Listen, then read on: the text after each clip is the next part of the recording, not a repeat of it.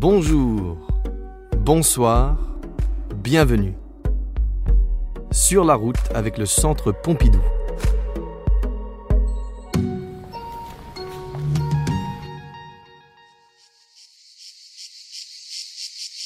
Ah Il fait chaud, le ciel éclate de bleu, ici les aiguilles de pin craquent sous nos pas, nous sommes à Mougins sur la côte d'Azur.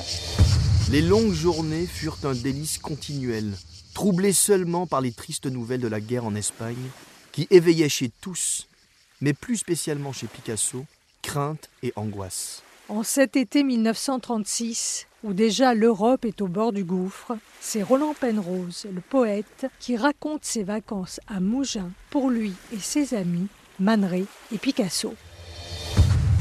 Heureusement, celui-ci avait trouvé en Doramar une nouvelle compagne, dont la beauté et l'intelligence aiguë le consolaient, et avec laquelle il entreprenait de longues et mystérieuses excursions nocturnes le long de la côte.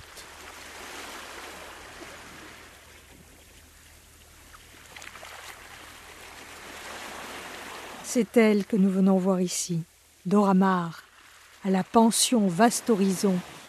Doramar, photographe. Dans la chaleur de cet été azuréen, c'est Damaris Samao, attachée de conservation au cabinet de la photographie du Musée national d'art moderne, qui va nous guider. C'est plutôt sur les plages d'Antibes ou de, Saint-Jean-les-Pins euh, que vont Doramar, euh, Man Ray, Paul et Nucheluard et aussi euh, Valentine Penrose se baigner. Et ils font l'aller-retour entre cette auberge, l'hôtel Vaste Horizon, et les différentes plages de la côte.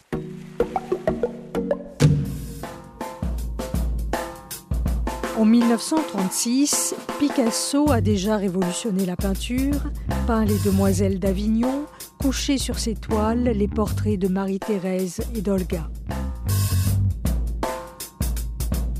Dora Maar, elle, est une photographe reconnue pour la publicité, la mode, le cinéma, son engagement politique aussi la rapproche des surréalistes, de Brassailles, Man d'André Breton et du couple Nuche et Paul Éluard. Ici à Mougins, c'est un été de vacances, un été d'insouciance qui s'annonce, un été de jeu à la manière des surréalistes. C'est des moments où euh, les surréalistes vont faire des jeux, des, cadavres exquis, euh, littéraires ou euh, plus graphiques. On a des très belles images dans notre collection, des, photographies de Man hein, qui montrent euh, cette liberté, euh, euh, des corps aussi, hein, ce désir de profiter de la vie, de profiter de l'été.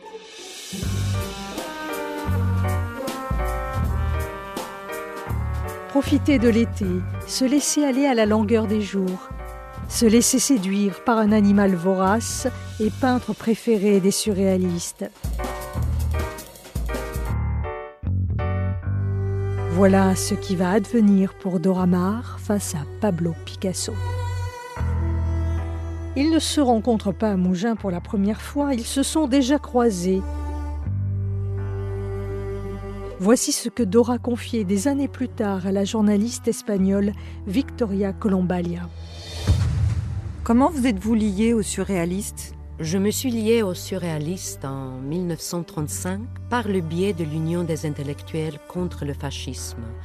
Il y avait là Breton et Éluard, et c'est à ce moment-là que j'ai rencontré Picasso. Ce qu'il y avait de bien chez les surréalistes, c'est qu'ils prenaient les femmes très au sérieux. Si elles avaient du talent, elles étaient très écoutées et appréciées. Breton surtout prenait ça très au sérieux. Il y a une autre théorie qui pose euh, le début de l'année 36 comme la rencontre de Picasso et de Dora Maar euh, au moment de la projection de l'avant-première du film Du crime de Monsieur Lange sur lequel elle était photographe de plateau. Et euh, Picasso était également présent à la première et on pense que Paul Éluard aurait introduit Picasso à Dora Maar à ce moment-là. En tout cas, ils se sont donc déjà croisés, mais ici à Mougins, tout va basculer pour Dora et Pablo. Nous prenions nos repas sous une tonnelle de vigne. Cette fois, c'est Man qui raconte l'ambiance de Mougins. Le matin, nous allions à la plage. Nous déjeunions sans nous presser, puis nous nous retirions dans nos chambres pour faire la sieste et peut-être l'amour. Mais nous travaillions aussi. Les soirs, Picasso montrait un portrait de Dora aux yeux étincelants.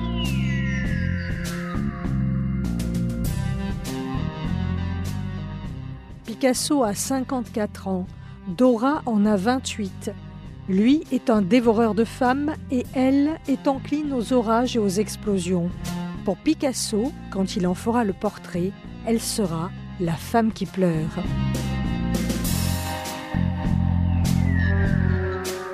Laissons là la femme qui pleure de Picasso et regardons Dora. Qui est cette photographe, cette artiste? Femme d'images et d'illusions qui tient tant de personnalité, de mannequin au bout de son objectif. Alors c'est vrai qu'elle va introduire sa technicité, son professionnalisme, sa pratique du montage, elle va l'introduire dans l'univers de rêve du surréalisme et donc faire de ces images, par exemple comme le simulateur qui montre un, garçon dans une sorte de stase complètement convulsé dans une sorte de d'espace euh, sans fenêtre, complètement claustrophobique et on imagine que les surréalistes se sont reconnus euh, dans ces images de, de rêve, d'inquiétante étrangeté, à ce point qu'elle va faire quasiment euh, les 5-7 grandes expositions surréalistes à partir du milieu des années 30.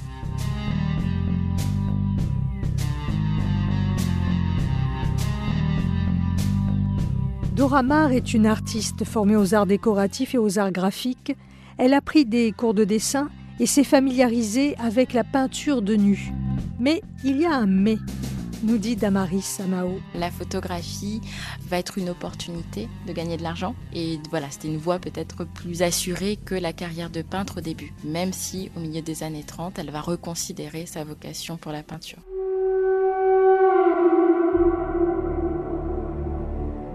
Revenons à ces années 36 et 37. Ces mois de feu et ce moment, en mai 37 précisément, durant lequel Picasso entreprend de peindre l'un de ses chefs-d'œuvre, Guernica, en hommage au village espagnol bombardé. Guernica euh, que fait euh, Picasso euh, en 37 est un bon laboratoire pour voir ce qui s'échange entre Dora Maar et Picasso à ce moment-là. Il faut savoir que d'un point de vue pratique, hein, c'est Dora Maar qui va l'aider à trouver l'atelier des grands Augustins pour peindre Guernica. Guernica, ou le résultat d'une alchimie artistique en noir et blanc. Elle va documenter toutes les étapes de création de, cette peinture.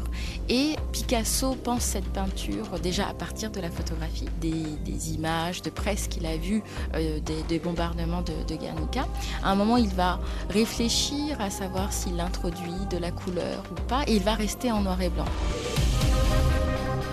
Guernica est donc une sorte de tableau photographique, comme une tension entre la peinture et l'image le noir et le blanc. Et vraiment, cette idée du photographique, du noir et blanc, c'est quelque chose qui lui vient de, de Dora Maar, même si Picasso a une pratique de la photographie dès son époque cubiste. Cette question des valeurs, cette question de l'alchimie, lui vient de cette rencontre avec Dora Maar, qui est autant une rencontre intellectuelle, une rencontre amoureuse, qu'une rencontre aussi esthétique. Et ça va vraiment euh, euh, transparaître dans la peinture de Picasso.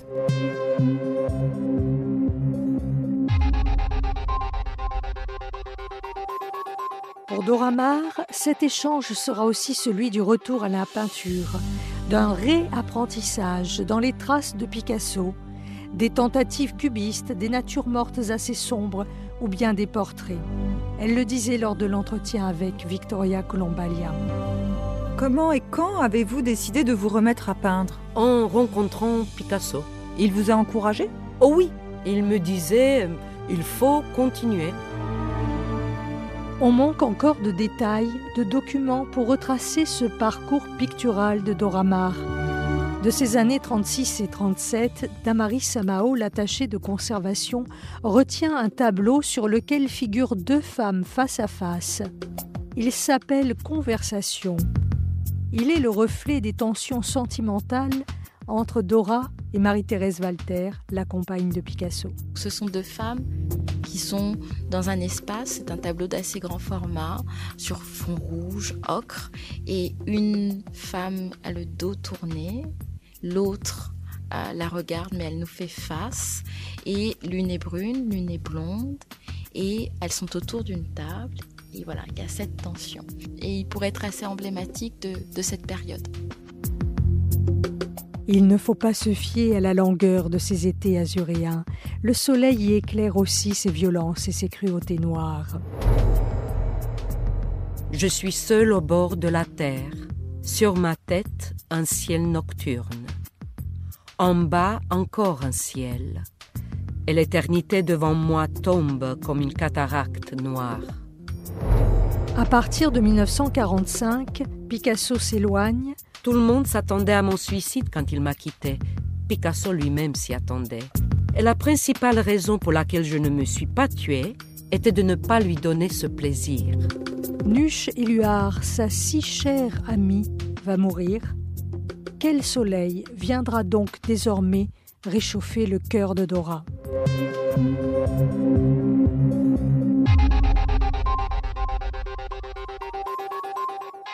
23 mai 1946. Je marche seul sous un vaste paysage.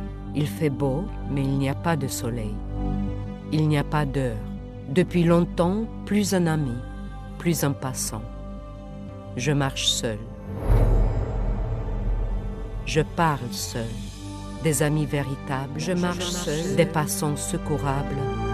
De la lumière, de la chaleur, du pain. Non. Oui, j'y crois. Oui, j'y crois. Mon festin est magnifique, quoi qu'il en semble. Magnifique, quoi qu'il en semble. Autrefois, je disais, mon festin est très dur, quoi qu'il en semble. Oui, j'y crois. C'est dans le Luberon, à Ménherbe, que s'écrit l'épilogue de cette histoire commencée en 1936. Dora Maar s'y installe dans un autre cadre, de pierre, d'ocre, mais de soleil toujours, où elle va continuer inlassablement à peindre. Oui, j'y crois. Ceci était un podcast du Centre Pompidou, conçu par Christine Siméon, journaliste à France Inter, avec Damaris Amao, attaché de conservation au Musée national d'art moderne. Voix Florian Hutter, Elina Lovenson, Delphine Coffin. Au revoir et à bientôt.